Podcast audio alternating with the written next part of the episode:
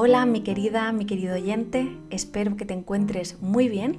Hoy te traigo el episodio 100 del libro Inteligencia del Alma de José María Doria.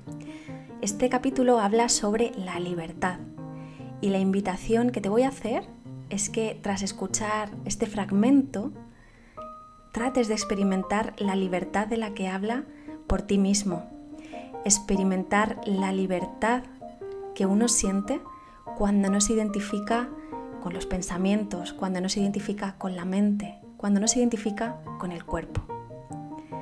A continuación, te leo la Avenida Neuronal número 100, que comienza con esta cita. El camino de la libertad consiste en desviar el énfasis de la persona superficial y variable al testigo interior y siempre presente. Nisargadatta.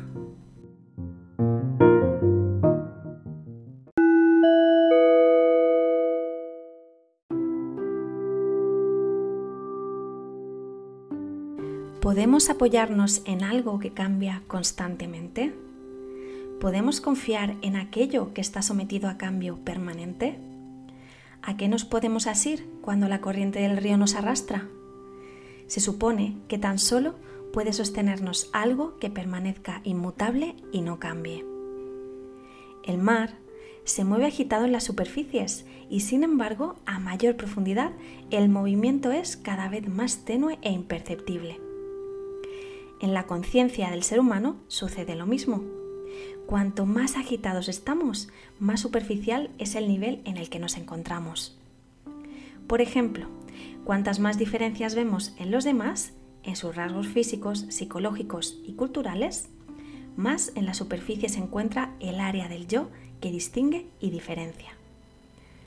Por el contrario, en el momento en el que se ahonda hacia las capas de cebolla más profundas, los rasgos diferenciados dejan de tener tanto peso en la conciencia y sin embargo los elementos comunes se tornan más visibles. Algo que puede suceder cuando, por ejemplo, mirando a otro, vemos simplemente a un alma humana de este planeta. En ese estado de conciencia más profundo se vislumbra la unidad en la diversidad. La experiencia de observación que nuestro testigo interno tiene al darse cuenta del flujo cambiante del vivir es la misma en todos los seres humanos. En realidad, lo que cambia no es el vedor, sino lo visto. Los objetos vistos, es decir, todo lo que uno es capaz de ver y de contemplar, aparecen y desaparecen en la pantalla de la conciencia, pero no suponen lo inamovible, y absoluto de nuestra existencia. Si vivimos identificados en la persona superficial y cambiante, subiremos y bajaremos por las olas de sus ritmos y corrientes. Lo único que puede servirnos de referencia y refugio es lo que no cambia, es decir, lo absoluto. Y eso está a nuestra disposición, simplemente deviniendo conscientes de esa mano inmutable que sostiene el péndulo mental y que en realidad supone nuestra verdadera identidad.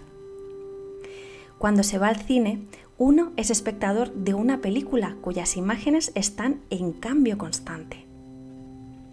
El seguimiento atento de tales imágenes nos hace brotar rapidísimas emociones de agrado o desagrado. Y también comprobamos que tras salir del cine, aquellas imágenes ya se han esfumado efímeras. Miramos la calle, los rostros de los que pasan y cada estímulo visual sigue produciendo otras emociones y otras ideas. En realidad, la película mental sigue dentro y fuera del cine, tanto en soledad con nuestros propios pensamientos como en compañía de otras personas. ¿Cuál es el elemento que no ha cambiado en todas las escenas tanto las de dentro del cine como las de fuera de él? ¿Qué es lo que ha permanecido siempre igual? ¿Qué podemos considerar como absoluto dentro de esta corriente de relatividades y cambios que suceden en nuestra mente?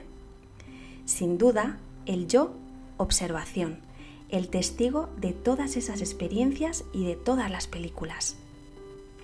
El yo que no cambia, porque no es él quien piensa, sino que tan solo observa a su mente cómo piensa. El testigo que no siente, sino que observa lo que su cuerpo siente. El que no se implica ni se confunde con lo visto.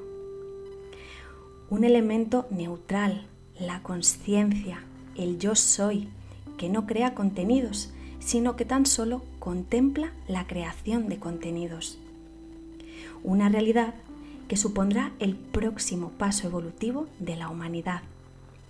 La identificación con el ojo que ve, con el sujeto por excelencia.